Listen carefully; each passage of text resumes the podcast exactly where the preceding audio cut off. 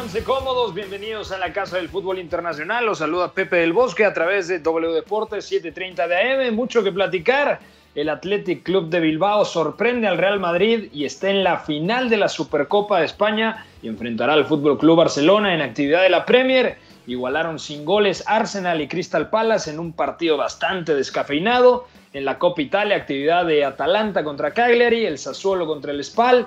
También en la Eredivisie, eh, gol de Sebastián Aller, ya había debutado con asistencia. Ahora el francés que representa Costa de Marfil termina marcando el gol de la victoria contra el Tuente y platicaremos un poquito de la Copa Libertadores. Ayer el Santos derrotó contundentemente a Boca Juniors. Mucho que platicar, saludo en los controles a mi querido Javidú. ¿Cómo le va Javidú? ¿Todo bien? Que bueno, espero que esté bien, al igual que toda su familia. También a Fo, productor de este espacio. Fuerte abrazo, mi querido Fo. Y Beto González a la distancia. ¿Cómo estás, amigo? ¿Todo bien? Mi Betao. Todo bien, amigo, gracias. Abrazo para ti, Pepe, para todos los que nos escuchan. Ya tenemos final de Supercopa. El Arsenal volvió a pinchar. El Sassuolo también pinchó, otra vez con una expulsión. Ahora Filip Juricic, que fue una baja terrible para el equipo de Roberto de Cervi. Y ya platicaremos de, de más cosas. Y además, la primera final de entre brasileños en la Copa Libertadores desde 2006, ¿eh? Así que ya había ratito sin presencia carioca total en la final, ¿eh? De acuerdo, y además, Cuca estratega de Santos, ya fue campeón de Copa Libertadores en 2013, nada menos y nada más que con el Atlético Mineiro de O Ronaldinho Gaucho. Por ¿eh? supuesto. Bueno, ¿tienes encuesta del día, mi querido Javidú? Si la tienes, mándemela, por favor. Encuesta del día. No poteva farlo venire dagli Stati Uniti senza farlo giocare. La casa del fútbol internacional. Es una encuesta muy, muy Beto González porque la, la, pone relacionada al mercado de fichajes. Antes de dar la encuesta, te haría una pregunta. ¿Qué es lo que está pasando con Marcel Savitzer? ¿Por qué se dice que se va del RB Leipzig? Ah, qué bueno, qué bueno que preguntas, porque esto le interesa a los fanáticos del Leipzig, del Junior Nagelsmann y por supuesto del austriaco. Lo que pasa es que Marcel Savitzer tiene, tiene contrato con el Leipzig hasta 2022 pero ya medios alemanes e ingleses han estado muy de cerca con esto, incluyendo a Fabrizio Romano, y no se ve cómo Marcel Savitzer vaya a renovar. De hecho, lo que se espera es que rechace la propuesta de renovación de, los Toros Rojos, y esto significa que va a entrar en el último año de contrato, pero el Leipzig no quiere volver a pasar algo como lo que le pasó con Timo Werner, quiere hacer caja, obviamente lo necesita, en este mercado va a ser muy difícil que algo se mueva, pero todo apunta a que hay interés de dos frentes en la Premier League. Primero el Tottenham, que era el que más serio se veía para hacer una oferta definitiva, y el otro es, quién sabe con qué dinero, el Arsenal. Entonces, son los únicos dos frentes hasta ahorita reconocidos a los que se sabe que podría ir Marcel Savitzer. Y esto obviamente depende de lo que vaya a pasar con su renovación, que en unos días ya se sabrá con certeza. Por eso haces la pregunta, ¿no? La encuesta del día es, ¿a qué equipo le vendría mejor Marcel Savitzer? el austriaco. Eh, Arsenal o Tottenham, dos equipos londinenses. El Tottenham, obviamente, en este momento tiene más dinero, más posibilidades de fichar al austriaco, pero al Arsenal le caería de perlas, sobre todo, creo yo, como media punta, no tanto en el doble pivote o quizá pensando en que la próxima temporada no estará Dani Ceballos, porque regresa al Real Madrid, a menos de que consigan la sesión por tercera temporada consecutiva, lo cual sería una locura. Pero teniendo ahí a Granit Xhaka, el suizo, teniendo ahí a Thomas Party, el ganés, eh, con la presencia todavía de Dani Ceballos, yo creo que Marcel Savitzer podría jugar como media punta o quizá pasar al 4-3-3, que el mismo Mikel Arteta ha dicho, a mí es el sistema que más me gusta, sabemos que es, entre comillas, alumno de Pep Guardiola, estuvo mucho tiempo con, con Pep en el Manchester City, entonces, ¿dónde te gustaría ver al austriaco en caso de que se confirme la negación de renovación con el Leipzig? ¿En el Tottenham o en el Arsenal, Beto? En el Arsenal, definitivamente. Mira que, mira que ambos equipos les vendría bastante bien, sobre todo porque el Tottenham por ahí tiene una que otra falla en los roles, una que otra necesidad importante que cubrir, sobre todo doble pivote, zona de media puntas, pero no es la misma necesidad que la del Arsenal, ¿no? Y por eso es que los Gunners eh, tendrían que ir sí o sí en cuanto tengan dinero, sobre todo porque William ya no va a ser lo que, lo que Mikel Arteta quería. Esta, esta suerte de enganche como, como lo puso a trabajar Arteta al final, ha rendido muy poquito, ha jugado como media punta, ha jugado como, como extremo en, en, en 4-2-3-1, en 3-4-2-1, es más, o sea, Arteta también le ha dado peso incluso bajando a la base de la jugada y la verdad es que no, esto, esto ya no va a funcionar, ¿no? Y, la verdad es que también está el tema de Mesut Özil y por ahí también este acomodo con Dani Ceballos puede llevar a una cosa importante justamente por lo que tú decías, al final si Marcel Savitzer acaba llegando, entonces va a haber una combinación interesante de cosas donde el puesto de medio centro va a tener como claro protagonista Thomas Party, a partir de ahí seguramente habrá mucha pelea con, con Granit Xhaka y Mohamed El Neni por los minutos que queden, sobre todo esperando que Thomas esté sano, y a partir de eso, entonces dos interiores, ¿no? Que serían Ceballos y el propio Savitzer, que, que ojalá se quede Dani Ceballos, porque ahí Arteta podría jugar muy bien con las alturas, tendría mucha creatividad, mucho pase, también tendría mucho ritmo, mucha conducción, y eso para lo que tiene ahora, ahora mismo, bueno, sería oro puro, ¿no? El único problema, y, y esto, problema no tanto porque incluso podrían llegar a, podrían llegar a jugar juntos si Arteta también hace cambios en su, en su dibujo, es Emil Smith Rowe, porque más allá de que hoy no, no tiene un gran partido, ya lo platicaremos, se me uh -huh. hace una presencia muy, muy importante por la agitación que produce, ¿no? Y Marcel Savitzer, sin ser ya un agitador como tal, tiene esa capacidad de hacerlo. Como sea, es un subidón de calidad, ¿no? Entonces, los Gunners en cuanto tengan dinero tienen que ir a ponerlo por allá, sin duda. Hay algo que me parece factor diferencial, el contrato de Marcel Savitzer.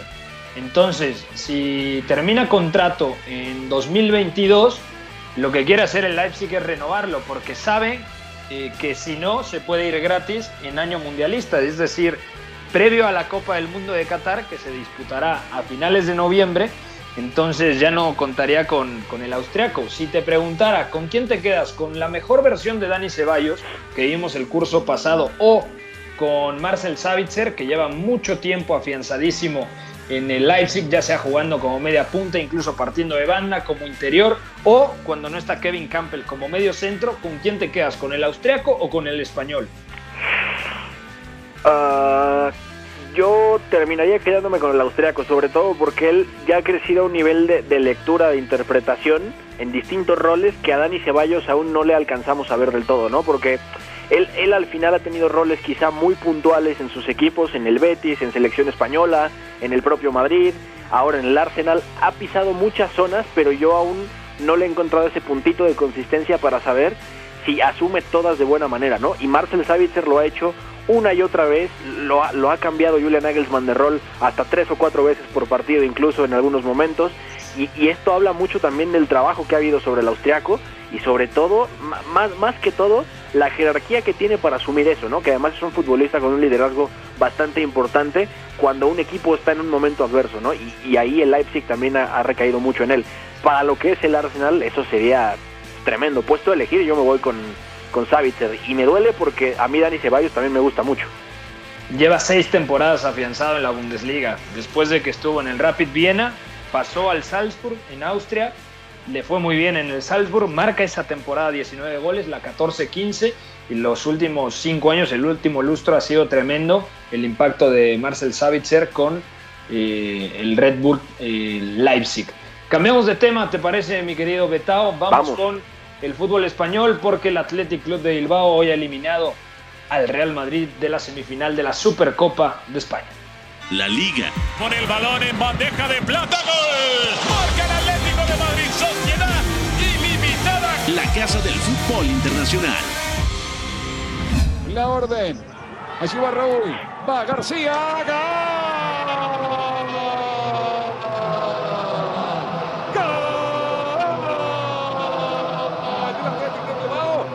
García de Plata, de este primer tiempo. Hay sorpresa en Málaga, ¿eh? Atlético de Bilbao 2, Real Madrid 0, hizo García de penal 2 a 0. Sorprendieron al Real Madrid, Beto, y el Athletic Club de Bilbao con un Marcelino García Toral pletórico en el planteamiento, decidió morder arriba la primera parte, asfixió, eh, causó el error de Lucas Vázquez, marca Raúl García, ya con la ventaja en el marcador, siguen presionando arriba, marca la segunda anotación, penalti de Lucas Vázquez, lo convierte Raúl García 2 a 0. Un Athletic Club de Bilbao muy sólido a través de la pizarra de Marcelino García Toral. Reaccionó el, el Atlético, ¿eh? el Real Madrid en la segunda parte, descontó, pero no fue suficiente. Por ahí una jugada que podría haberse marcado en fuera de juego, marca Karim Benzema, el VAR convalida el gol, me parece de manera justa. Termina saliendo Karim Benzema por ahí del minuto 87, entró Mariano Díaz, Asensio estampó dos pelotas al palo, es decir, el Real Madrid pudo empatar el partido tranquilamente en los segundos 45 minutos. Pero la nota positiva, además de, de el Athletic de Bilbao, que se clasifica a la gran final de la Supercopa de España, es el funcionamiento que ha encontrado el equipo vasco en tan poco tiempo con Marcelino García Toral en el banquillo. Bueno, eso no, no debería sorprendernos, ¿no? Porque Marcelino es un entrenador muy, muy top y a la vez es muy infravalorado, ¿no? La forma en la que compitió en Villarreal, en Valencia y, antes también ha sido una cosa de locos. Es un entrenador que que muy rápido encuentra cómo hacer a, sus equipos reconocibles y sobre todo a mí me parece que, que, esto viene de que es uno de los mejores entrenadores haciendo el diagnóstico de lo que es su equipo, ¿no? Lo, lo hace pronto, lo ha hecho contra reloj ya varias veces y la verdad es que es imposible sacar mejores conclusiones, ¿no? Sobre todo porque al final este equipo del Athletic, que, que también por eso estaba eh, Gasca Garitano por aquí, que era un poco de la línea si quieres, era, es un equipo diseñado para correr, para presionar y sobre todo para contragolpear, ¿no? Y a partir de esto casa muy bien con Marcelino y Marcelino pues ha entendido muy rápido lo que tiene, ¿no? A un 9 de juego directo como Iñaki Williams que además al espacio es tremendo, un Iker Muniain que, que puedes darle libertad creativa más allá de que parte desde la izquierda, también a Raúl García que es un todocampista que puede jugar en la banda en el doble pivote, puede jugar como segundo punta también como lo ha hecho hoy que además ha hecho los dos goles y sobre todo es que es un equipo que también tiene argumentos para defenderse corriendo hacia atrás, sobre todo con Unai, Unai Núñez, ¿no? Pero la verdad es que tiene mucho mérito, sobre todo porque eso, fue a buscar al Real Madrid donde más le duele y lo encontró, ¿no? El Real Madrid no es un equipo que, que tenga tantos mecanismos para salir limpio desde el fondo, también le cuesta trabajo asentarse en campo rival y hoy también se notó. Lo, de hoy, más allá de que pudo haber empatado el partido a, placer, pudo haberlo hecho más de una ocasión, eh, la verdad es que se nota que es, es, un, es un Real Madrid que genera más por insistencia que por buenas sinergias, ¿no? Y esto lo explotó perfectamente eh, Marcelino con su planteamiento.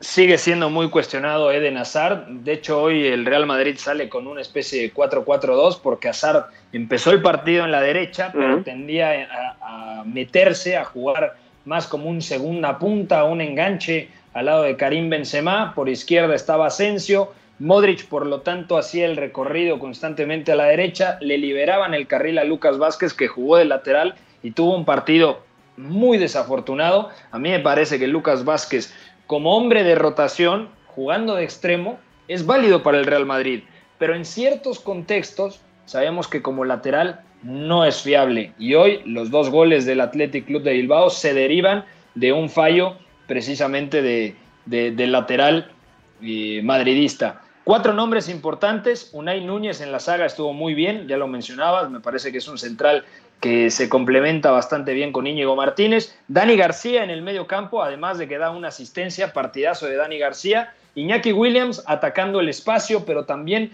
con mayor sensibilidad para recibir la pelota, para ofrecer apoyos. Yo creo que va a ser uno de los grandes beneficiados de la llegada de Marcelino García Toral y Raúl García, como ese segunda punta que transformó en su día Diego Pablo el Cholo Simeón en el Atlético de Madrid y hoy termina marcando los dos goles. Primero aprovechando el error de Lucas Vázquez y luego convirtiendo el penalti. 2 a 1, merecido para el Atlético Club de Bilbao y ahora enfrentará al Fútbol Club Barcelona, Beto. Otro partido muy interesante. Y es otro tipo de rival para Marcelino que perfectamente puede ir a buscar, ¿no? Sobre todo porque, bueno, más allá de que el Barcelona viene mostrando cierta mejoría, que está encontrando mejores sensaciones, tampoco es un equipo que de repente llegue a tener tan claros los mecanismos para salir limpio, ¿no? Y ahí también esa presión arriba, buscando también orientar por momentos, eh, tapando líneas de pase, también mordiendo agresivamente ahí eh, arriba en el inicio del juego, pues puede ser tremendo, tremendo y puede, puede cortocircuitar bastante al Barcelona, sobre todo a través de de esta dinámica constante que tiene el, el, planteamiento de Marcelino, ¿no? Que es un equipo que es intenso, pero es intenso porque repite esfuerzos de buenísima manera, ¿no? Entonces, va a ser bien interesante y luego también va a ser muy interesante cómo el Barça pueda intentar girar el bloque o hacerlo correr hacia adelante para luego picarle a la espalda, ¿no? Ahí vamos a ver un buen duelo de pizarra, sin duda. Bueno, ayer la Real Sociedad presionó muy arriba al Barcelona y en determinado momento, sobre todo en la segunda parte, asfixió al conjunto blaugrana. Hoy hace lo mismo el Athletic Club de Bilbao y le resulta positivo. Es decir, que los dos equipos vascos, tanto con Imanol Alguacil como con Marcelino García Toral, vayan a presionar a los dos equipos más poderosos de la liga, con todo respeto para el Atlético de Madrid, me parece muy representativo. Me gusta esta clase de planteamientos y yo creo que la llegada de eh, Marcelino García Toral al Athletic Club de Bilbao es una noticia muy positiva, no solamente para el conjunto bilbaíno, sino para la Liga Española. Es uno de los mejores entrenadores hoy en día en el fútbol español. Y en su día, no sé si te acuerdas, Beto, llegó a sonar para el Arsenal. O sea, a mí me encantaría verlo eh, competir temporada tras temporada en la UEFA Champions League. Me parece que han tomado una gran decisión en San Mamés. Sí, totalmente, porque es un entrenador que te pone a competir desde el primer día, ¿no? Y sobre todo es, es eso, que tiene un diagnóstico muy claro, muy eficaz de primera mano de lo que tiene, ¿no? Y, sonó para, para varios equipos de la Premier y la verdad es que ya, ya, había, ya había sido hora de verlo en el banquillo y yo no es que estoy totalmente de acuerdo. Al final el Atlético ha tomado una decisión tremenda, pero tremenda con Marcelino y, también que se lo pregunten al Valencia, porque era una plantilla que si quieres era tres o cuatro veces mejor que la que hoy tiene Javi Gracia y tampoco llegaban momentos en los que pudieras esperar muchas cosas, pero la pizarra de Marcelino los puso a competir, ¿no? Entonces es muy bueno tenerlo de vuelta porque va a meterle una dosis extra de, de competitividad y de complejidad también a, a cómo van a enfrentar los partidos los grandes, ¿no? De acuerdo. Nos quedamos en el fútbol español para hablar de una noticia que me parece muy interesante. Hoy reportaba el diario Marca que Diego Laines ya empezó los trámites para tener la nacionalidad española. Eh, esto es una buena noticia para tener continuidad en el viejo continente y además justifica por qué eligió el Betis y no el Ajax, porque en caso de haber elegido al conjunto de Ámsterdam, hay que entender que para tener la nacionalidad neerlandesa eh, son cinco años y en España son únicamente tres. Entonces es una buena noticia para que Diego Laines siga dando pasos al frente en el equipo del ingeniero Pellegrini, Beto. Sí, totalmente. Y eso le, permite con pasaporte comunitario moverse más fácil, ¿no? Ya sea que venga una sesión, ya sea que en el futuro lo vende el Betis, al final todo esto va a ser más sencillo, va a fluir más fácil su carta también, va a representar un peso menos para quien quiera ficharlo, sobre todo porque no va a tener que lidiar con esta parte de ser extracomunitario. Entonces fue, fue un paso estratégico, fue bien dado y la verdad es que también requirió su tiempo, ¿no? Sobre todo porque eh, ha tenido tres entrenadores distintos, mm, algunos, bueno, más bien de Pellegrini a, a Rubi y aquí que se tienen, sí hay diferencias, aunque a priori no se noten tanto, y la verdad es que todos también tienen ese lado académico como para enseñarle, ¿no? Solo que al final Diego tuvo mala suerte, estuvo lesionado, tampoco es como que tuviera continuidad suficiente, tampoco es como que hubiera ganado la confianza y ahora mismo con el ingeniero, sobre todo en un momento difícil, parece que alza la mano y coincide con esto, ¿no? Entonces va a ser muy bueno. Lo, que sea que venga puede ser bastante interesante para Diego. Además, estaba revisando los números, las estadísticas de Diego Laines desde que llegó al Betis y, por ejemplo, en la primera temporada, porque él llega en el segundo semestre de la 18-19, se incorpora al equipo bético en enero de 2019, sumó 347 minutos. Ah, dentro de todo fue positivo y además aquel equipo que entonces era dirigido por Quique Setién jugaba la UEFA Europa League, en donde tiene un partido bastante representativo contra el Ren la segunda temporada, es decir, el curso pasado, más allá de la pandemia, le va muy mal a Diego Laines.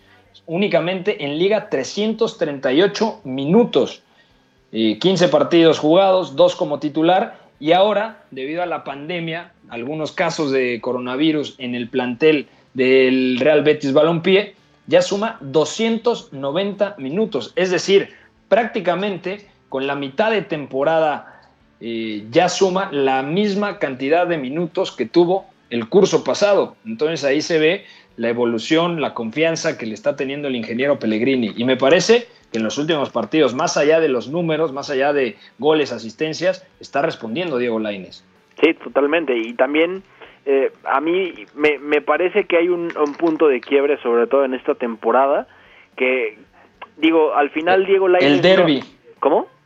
El derby, ¿no? Justamente el derby. Bueno, tiene ya también un partido en- contra el Cádiz donde deja asistencia, pero lo, lo del derby me parece decisivo porque es un partido de altísima tensión, porque además el Betis pudo habérselo llevado sin ningún problema. Diego fue importantísimo partiendo de la derecha en ese 4-2-3-1 y la verdad es que se vio en ese contexto que tanto le viene bien, ¿no? Esta, esta capacidad para partir de la banda, tener el entorno ahí disponible, para partir de ahí buscar el perfil zurdo, que buscar su pierna buena, buscar ese ese camino hacia la frontal y poder atacar desde ahí, ¿no? Al final, en- y sobre todo contra el rival de la ciudad, que además es un equipo infinitamente mejor por donde lo veamos, ¿no? Entonces, fue importante, fue fue muy muy importante para Diego Lainez también haber actuado así en un partido como este, sobre todo porque al final el calendario con Copa y, y, y todo lo demás al Betis puede complicársele más allá de que no compite por otra cosa, ¿no? Entonces, Diego va a seguir sumando minutos sí o sí.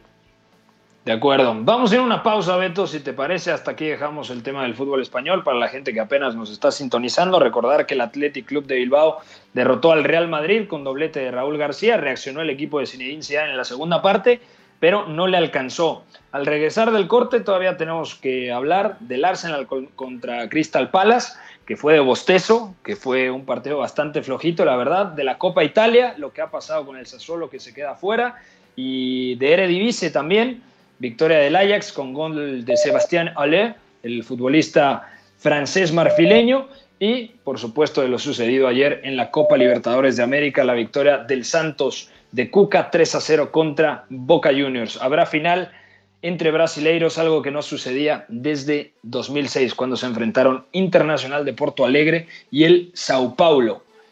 Pausa. Seguimos aquí a través de la Casa del Fútbol Internacional, W Deportes 730 de AM. El triunfo debe ser también la consecuencia de una superioridad moral, no solamente futbolística. Si en el triunfo no están implícitos los recursos, and there is Dybala who puts that in to complete the hat-trick. si los recursos nos dan igual, estaríamos dándole a la sociedad un mensaje terrible. Somos la resistencia. La casa del fútbol internacional.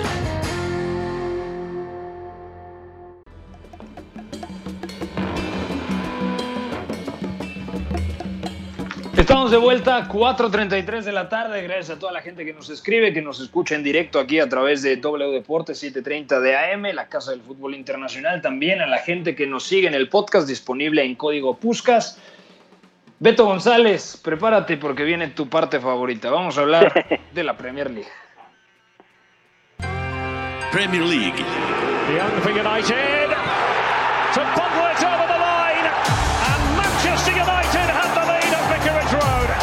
Del fútbol internacional.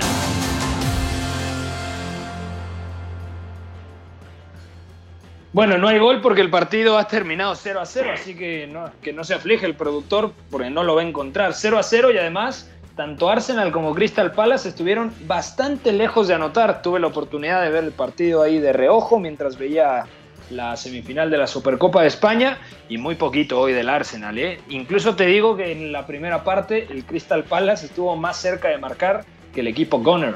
Sí, en general en la primera mitad el Crystal Palace fue mucho mejor y de hecho al Arsenal le costó un mundo fluir. Hoy Arteta le da descanso a Kieran Tierney, juega Ainsley Maitland-Niles como lateral zurdo Sí.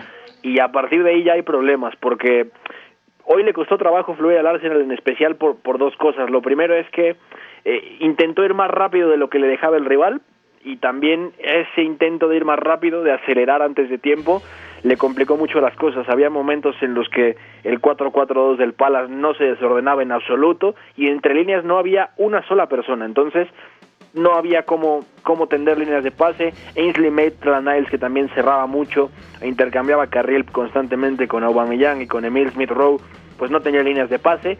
También es que se le nubla el panorama, comete bastantes errores en la primera parte, muchas pérdidas que podían haber sido peligrosas. En fin, al Arsenal se le complica mucho fluir. La verdad es que no tiene un buen partido a nivel de ocupación de espacios, pero a nivel individual, Bukayo Saka me parece que, que, hace lo que puede en la izquierda, en la derecha, perdón, jugando perfil cambiado. Me parece que Dani Ceballos también deja un muy buen partido, sobre todo intentando más en el segundo tiempo romper con conducción y pase, que eso es donde realmente es muy muy bueno. El partido de Granit Saka también, sobre todo en campo rival, no tiene desperdicio, sobre todo cayendo un poquito ya hacia la zona de la izquierda. De hecho, eh, es el que más toques tiene de parte del Arsenal, termina con 129, acierta 97 pases de 111, que es una locura también, y, es posiblemente uno de los mejores partidos que le he visto a nivel de pase en, en un año, o sea, de, de verdad, bastante bien, mientras el Arsenal estuviera en campo rival si estaba en campo propio también le costó trabajo, ¿no? Entonces, a partir de ahí tiene bastantes problemas. David Luis tampoco es que deje un mal partido. Rob Holding incluso tiene momentos más lúcidos intentando poner al Arsenal arriba a través de pases tensos, pero la verdad es que si, si uno va hilando estas cosas se encuentra cuestiones individuales, poco del colectivo. El Palace estuvo mucho más cerca robando y corriendo, pero la buena noticia es que volvió Thomas Party. Al final el, el ganés jugó eh, 21 minutos y bueno, le viene bastante bien, sobre todo porque este es el jugador que no puede faltarle a Mikel Arteta de ahora en adelante. Si está sano, es que no lo baja absolutamente nadie. Y un doble pivote con Dani Ceballos, bueno, sería tremendo. Deja un pase clave, eh, la verdad es que está bastante activo para, para el tiempo que juega y se nota un cambio. El Arsenal puede controlar mejor las cosas, pero no le alcanza, no le alcanza de nuevo y la verdad es que son las mismas cosas de siempre, ¿no? Necesita de tres nombres puntuales para hacer otro equipo, porque si no, sigue faltándole calidad. Es que mi pregunta es, ¿por qué no junta a Ceballos, a Shaka y a Thomas Party? A ver, a mí me está encantando lo de Emil Smith Road, pero creo que en determinados contextos se puede prescindir del chico y pasar a 4-3-3, que es lo que, según entendemos por las declaraciones del propio Mikel Arteta, es lo que más le gusta. Entonces, hoy termina sacando a Ceballos, sí controla mejor en la segunda parte con Thomas Party, mejora el, Arsenal en el segundo tiempo, pero no es suficiente y tampoco genera la cantidad de ocasiones necesarias para intimidar el arco del Crystal Palace, ¿no? Sí, totalmente. Bueno, ahí, ahí hay un tema porque a mí siempre me ha dado la sensación que para mí que el Arteta, el medio centro puro, acabará siendo Thomas Party. O sea, en algún momento cuando ese paso del 4-3-3 se dé, o va a ser Thomas o va a ser Granit Xhaka y seguramente el ganés va a ser el protagonista. Yo, yo ahí veo bastante determinación de parte de Mikel Arteta, seguramente Dani Ceballos será el interior derecho y por ahí sí que habrá que ver quién es el interior izquierdo porque yo no lo tengo tan claro. Yo, yo no estoy seguro de si Emil Smith Rowe pueda desarrollarse ahí como interior zurdo, sobre todo más relacionado a la media punta, puede ser una posibilidad pero es que también la inercia que tiene el chico eh, hace difícil moverlo, ¿no? Pero hay días como hoy en el que si el colectivo no está fluyendo, si hay poco feeling, si tienen trabajo para, para poder acelerar mejor en, campo rival, él también se pierde un poco, ¿no? Y también hay ciertos errores desde abajo, sobre todo con Maitland Niles, que lo obligan a ocupar zonas que normalmente no tendría que estar ocupando. sus mejores momentos han venido cuando la cassette baja el apoyo, cuando él está en zona intermedia y Pierre-Emerick Aubameyang parte de la banda para llegar hacia el área, ¿no? Que es lo que mejor hace. Entonces, a partir de esto, si no si no viene pasando, entonces él también sufre. Pero ¿quién te queda como interior, como, como tercer centrocampista? No vas a contar con William como interior, no tienes tampoco otro perfil como que te ayude para esto si no es de ruptura, como Joe Willock, y en todo caso, te sigue faltando otro nombre más, ¿no? Entonces, también por eso es que el, el Mikel Arteta sigue dudando de, dejar el doble pivote, pero a la medida en la que Thomas vaya ganando eh, quizá más ritmo competitivo, podremos ver otros ajustes. Yo, yo hasta que no vea a Thomas más afianzado, no me, costaría creer que el 4-2-3-1 cambie. El próximo lunes el Arsenal recibe al Newcastle y el Arsenal encadena cinco partidos sin caer. Le ganó al Chelsea, le ganó al Brighton, le ganó al West Brom, le ganó en la FA Cup al Newcastle en la prórroga y ahora empata sin goles contra el Crystal Palace sí tuvo un bajón, pero creo que por cómo está el calendario, tomando en cuenta que le viene el Newcastle, eh, que luego le viene el Southampton, partido complicado, yo creo que puede llegar relativamente en buen estado de forma al partido del 30 de enero contra el Manchester United. Ahí podremos valorar cuánto ha evolucionado realmente el equipo de Mikel Arteta. Cambiamos de liga, ¿te parece, Betao? Vamos. Cambiamos y ahora sí vamos con Italia. ¿Qué ha pasado con Atalanta, Cagliari, Sassuolo y Spal? Vamos allá. Serie A. Milinkovic dentro a cercare immobile. Col destro, battuto Bizzarri, la ribalta la Lazio. La casa del fútbol internacional. In vantaggio. Copa. Bueno, el Sassuolo cayó contra el Spal, bien lo mencionabas al arranque de, del partido, te iba a decir, al arranque del programa. eh, Juricic se fue expulsado al 47, los goles justamente vienen después del Spal, de Misiroli y luego Dickman, 2 a 0 Spal y Atalanta ganó 3 a 1. Ojo cómo está arrancando este 2021 el equipo de Giampiero Gasperini. Incluso cuando tiene algunos suplentes, hoy marcó Miranchuk, eh, Muriel otra vez, que está marcando una cantidad de goles tremenda. Nunca le había visto una temporada tan enchufado con el gol y su talo 3 a 1 definitivo. ¿Qué le viene mejor a Sassuolo y Atalanta? Seguir adelante en la Copa, tomando en cuenta que tienen la Serie A y la Champions, o quizá indirectamente, a ver, nunca es bueno perder, pero a la larga, por el desgaste, por la cantidad de la plantilla, yo creo que para dosificar ciertos partidos tampoco está tan mal que hoy el Sassuolo se haya quedado fuera. No, totalmente. Mira, a, mí de hecho me parece que es lo mejor que pudo haberle pasado al equipo de Roberto de Cervi, pero más allá de eso es que es la forma en la que cayó. No, no, tampoco es que sea casualidad que en dos partidos consecutivos se vea una de estas cosas donde acabas con uno menos y sobre todo en jugadas que, que podrían haberse evitado o que son incluso hasta como, como comprometedoras para el bloque, ¿sabes? Son, son momentos donde el Sassuolo se desconecta, donde de repente se queda sin una reacción ante cierto estímulo del rival y luego ahí viene una cosa de emergencia que acaba siendo una patada y eso te cuesta una tarjeta. Entonces, el Sassuolo podría haber ganado este partido sin ningún problema. O sea, la verdad es que es mucho mejor que el Spal, sí le cuesta de repente también controlar algunas transiciones, pero es que la expulsión de Juricic le cambia por completo el panorama y tampoco es que manteniendo ese nivel de de, ritmo con balón le haya funcionado. No fue lo mismo que contra la Juventus. Entonces, viendo esto, la forma es, es, es muy triste, pero al final el Sassuolo tiene camino libre para pelear hasta el final de, de, la temporada por entrar a Europa. Así que ahí hay un punto interesante. Luego el Atalanta habrá que ver hasta dónde llega, porque sí es cierto que tiene una buena plantilla, es cierto que también hay cierto fondo de armario, pero yo no yo no creo que Giampiero Gasperini ponga por delante la copa, ¿no? Va a ir a buscar los puestos de Champions en Liga y vamos a ver si claro. también apuesta por repetir lo que pasó la temporada pasada, ¿no? Que es totalmente atípico, que es una cosa de locos lo que sucedió en ese Final Eight de, de la Champions, pero tampoco es que sea imposible para el Atalanta, es un equipo que te lleva al límite y puede llevar al límite al rival que tenga, entonces eh, no importa cuándo quede fuera de la Copa, las prioridades también están claras, ¿no? Liga y Champions. Ya es un equipo Hoy Champions no tuvo, al final. De acuerdo, hoy no tuvo a dos elementos claves eh, Roberto de Servi. Número uno, a James Junior Traoré, que tanto en banda como jugando como media punta, para mí hoy en día es indiscutible. Uh -huh. Está en un estado de forma tremendo el marfileño. Y el mejor jugador de la plantilla, que es el medio centro por el que suspiran, según algunos rotativos. Hoy leía a Fabrizio Romano, sí. una fuente muy fiable en el mercado de fichajes, que hablaban de que Manuel Locatelli es pretendido por el Manchester City y por la Juventus. Entonces, va a ser muy difícil retenerlo en verano, entendiendo que no va a salir en este mercado de invierno. Y Locatelli es un jugador que hoy en día, si, si me dices tres mejores mediocentros en el mundo, eh, te compro el argumento. Para mí, hoy en día, Manuel eh, Locatelli es un jugador para dominar la UEFA Champions League. Así, así me parece el nivel. Me parece que también será titular con Italia en la próxima Eurocopa y de cara a Qatar 2022 tiene todas las papeletas para tener un centro del campo tremendo junto con eh, Marco Berratti, el chico del Paris Saint Germain, y Nicolò Varela, el jugador del Inter. Eh, mencionabas algo de Atalanta.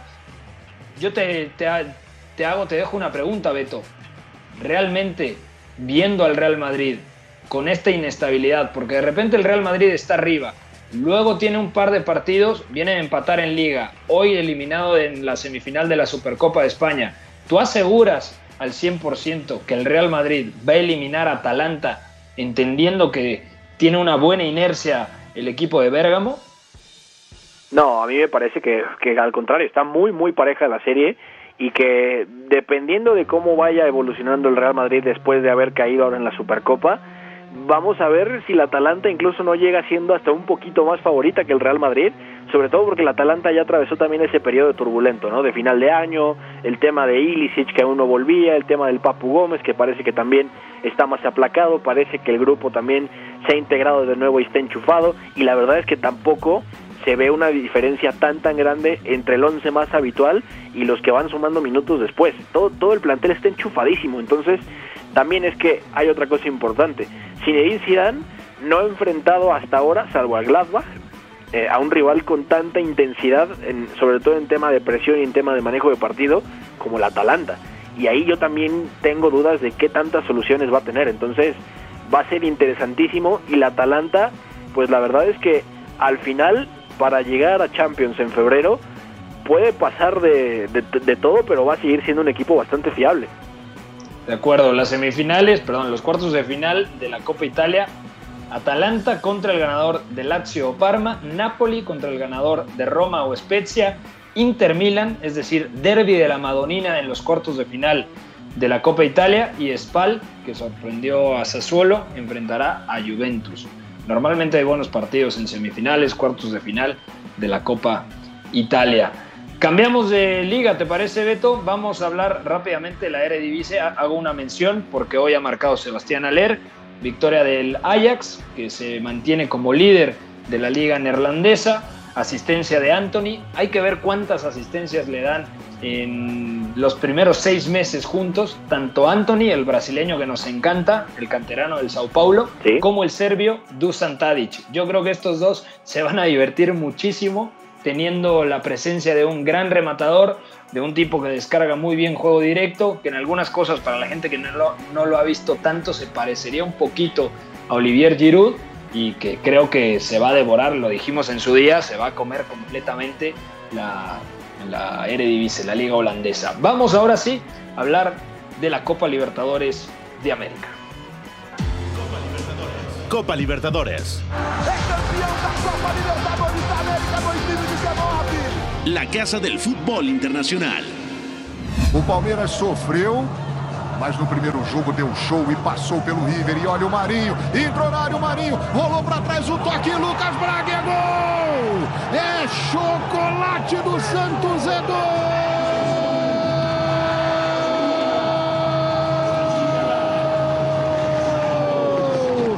Dali, dali, dali, dali, dali, peixe! Bueno, lo tengo que decir así. A final de la Copa dos Libertadores será entre dos selecciones brasileiras. Es decir, dos equipos brasileños se enfrentarán en la final de la Copa Libertadores después de que Palmeiras derrotara a River Plate de manera agónica. Fue increíble porque para mí River mereció. El fútbol no es de merecimientos, pero si uno ve el partido, incluso con 10 hombres, lo comentábamos ayer, yo todavía no lo creo cómo fue eliminado River. Pero el día de ayer la situación cambió radicalmente. Santos aplastó, dominó y hasta el minuto 70 ganaba ya 3-0 Santos. El arranque de segundo tiempo de Boca es infame, pero hasta el minuto 70, 60, eh, perdón, no había pateado una sola vez al arco el equipo de Russo. Entonces, lo de Boca no es casualidad, se quedó corto, un equipo que dependía muchísimo de Tevez, que dependía de los futbolistas que partían de banda, flojo partido del Toto Salvio, en el costado de la derecha también Sebastián Villa juega un mal partido. Franco Soldano. Mm, Soldano es un jugador que es muy de sistema, pero por sí mismo no puede condicionar los partidos. Y luego lo de Russo. Explícame lo de Russo. ¿Qué hizo Miguel Ángel Russo el día de ayer? dejando en el banquillo a Edwin Cardona, el colombiano, cuando el partido al medio tiempo, y lo decía en la transmisión Diego Latorre con Mariano Clos, sí. bueno, este es el momento en el que tiene que entrar Edwin Cardona, ¿no? Y sin embargo termina retirando al Pulpo González y mete a Capaldo, que Capaldo es un buen jugador, de acuerdo, pero ¿por qué no arriesgó? Si tenía que buscar eh, el partido, ¿por qué no arriesgó con Cardona? A mí, sobre todo tras los primeros minutos, me dio la sensación que, que Miguel Ángel Russo no estaba confiando en cómo Boca eh, podía defender en profundidad y le cuesta trabajo sobre todo defender los movimientos de, de Soteldo y Mariño buscando atacar el intervalo entre central y lateral, Soteldo en la izquierda buscando atacar a Jara y, Lisandro López, Mariño en la derecha buscando a Fabra que además se va expulsado y a Carlos Izquierdos no, no, no le da confianza. De hecho, en los primeros minutos eh, hay una pelota que se estrella en el palo. Me parece que es el propio Jefferson Soteldo quien le estrella en el palo. Eh, y la verdad es que Esteban Andrada ya estaba bajo amenaza desde, pues desde antes del, desde el minuto 10, ¿no?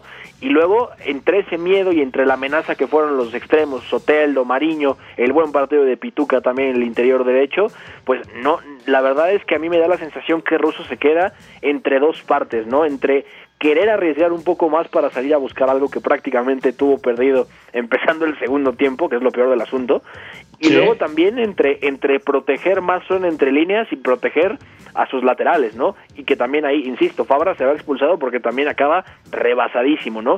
Entonces, eh, se queda a la mitad del camino ruso y la verdad es que Boca, no, no estoy seguro de que pudiera jugar eh, peor, la verdad es que es imposible jugar peor, pero quizá tampoco es que estuviera para demasiado más. Al final es un equipo que, que tiene problemas para elaborar, no es un equipo que sea muy fluido con la pelota y depende mucho también de Carlos Tevez jugando de espalda. Y Carlos Tevez no tuvo un mal partido, pero no se compara con otras noches, ¿no? Al final lo que tiene ahora por sistema Santos con Cuca, que también hay cosas heredadas de Jorge Sampaoli, bastó y, los puso de cabeza.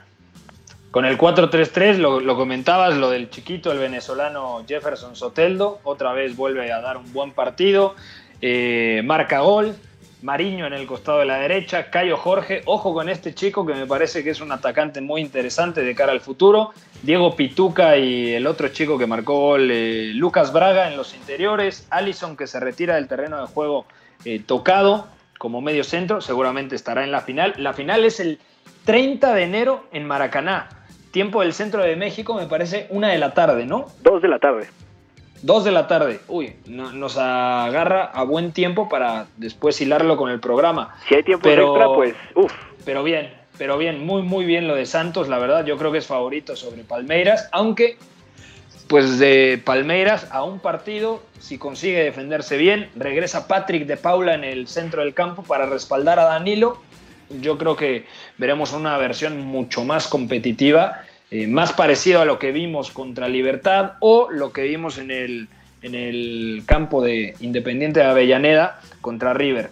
Eh, Santos clasificó a la final merecidamente y a Boca, yo creo que el día de ayer, Riquelme, que es el principal responsable del fútbol en Boca Juniors, sacó la libreta y anotó dos o tres nombres que desde mi punto de vista no dan el nivel para jugar ya en Boca Juniors. Por ejemplo, Izquierdos, que es un gran central, que vino al fútbol mexicano incluso. Sí. Yo creo que ya tiene cierta edad, que le cuesta mucho trabajo cuando tiene que defender a 30, 40 metros de su arco. Eh, lo de Fabra, que me parece un buen lateral, pero se termina haciendo expulsar. Eh, quizá lo del Pulpo González, no sé, no está para ser titular, tiene que ser suplente. Lo de Soldano, yo te aseguro que Soldano la próxima temporada no será titular en Boca. Y hay un debate que traen eh, colegas argentinos de si Soldano estaba capacitado o no para jugar en Boca Juniors.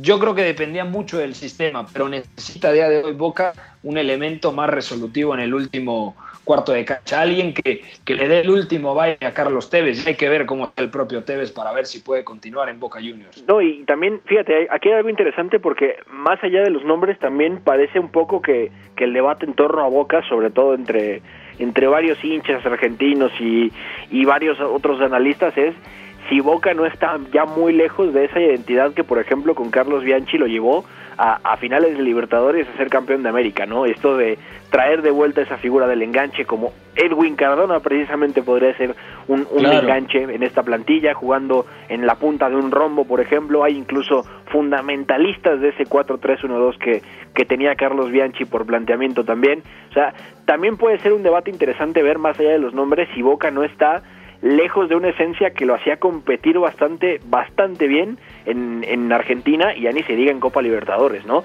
Y también una plantilla que tiene, y de hecho ahora estoy viendo el dato, el, el 11 que sacó Miguel Ángel Russo tiene 29.9 años de edad en promedio. También es una plantilla que, dependiendo de ciertos contextos, ya no va a darte cierto ancho, ¿no? Lo, decías con Izquierdos también, lo decías también con el tema de Frank Fabra, que, que, es un poco más joven, pero al final no te da cierta fiabilidad en, en algunos contextos. O sea, hay que hacer una reingeniería importante ahí, ¿eh? Román tiene tarea.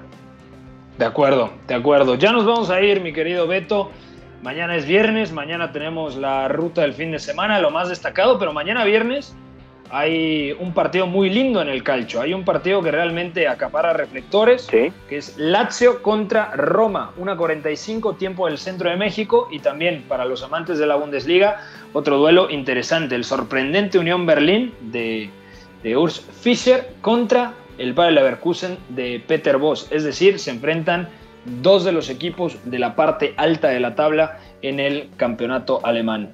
Beto, fuerte abrazo amigo. Fuerte abrazo amigo para ti y para todos los que nos escucharon. Mañana con lo que se viene el fin de semana, ¿eh? así que va a haber mucho fútbol.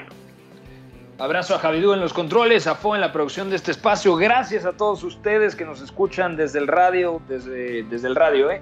por supuesto desde el radio, ¿no? de, de su automóvil, también desde su casa, a través de la aplicación de W Deportes, en la oficina, bueno, donde quiera que se encuentren, o también los que nos sintonizan vía podcast. De verdad, muchísimas gracias y gracias por todos los mensajes que nos mandan. Fuerte abrazo, esto fue la Casa del Fútbol Internacional, W Deportes 7:30 de AM. Nos escuchamos mañana en punto de las 4 de la tarde. Bye bye. Hay una relación entre la práctica del cuerpo que se expresa en las manos y el cerebro, pero el fútbol ha suprimido esto. De modo que se trata fascinantemente de un ejercicio que nos devuelve en el tiempo a lo que fuimos en el origen, pero también una vez que nos aficionamos a este juego, nos regresa a la infancia, al niño que fuimos. Gracias por sintonizar la Casa del Fútbol Internacional. Entonces el fútbol es en ese sentido una maquinaria para regresar en el tiempo en un doble sentido. Por W Deportes, la frecuencia del fútbol internacional.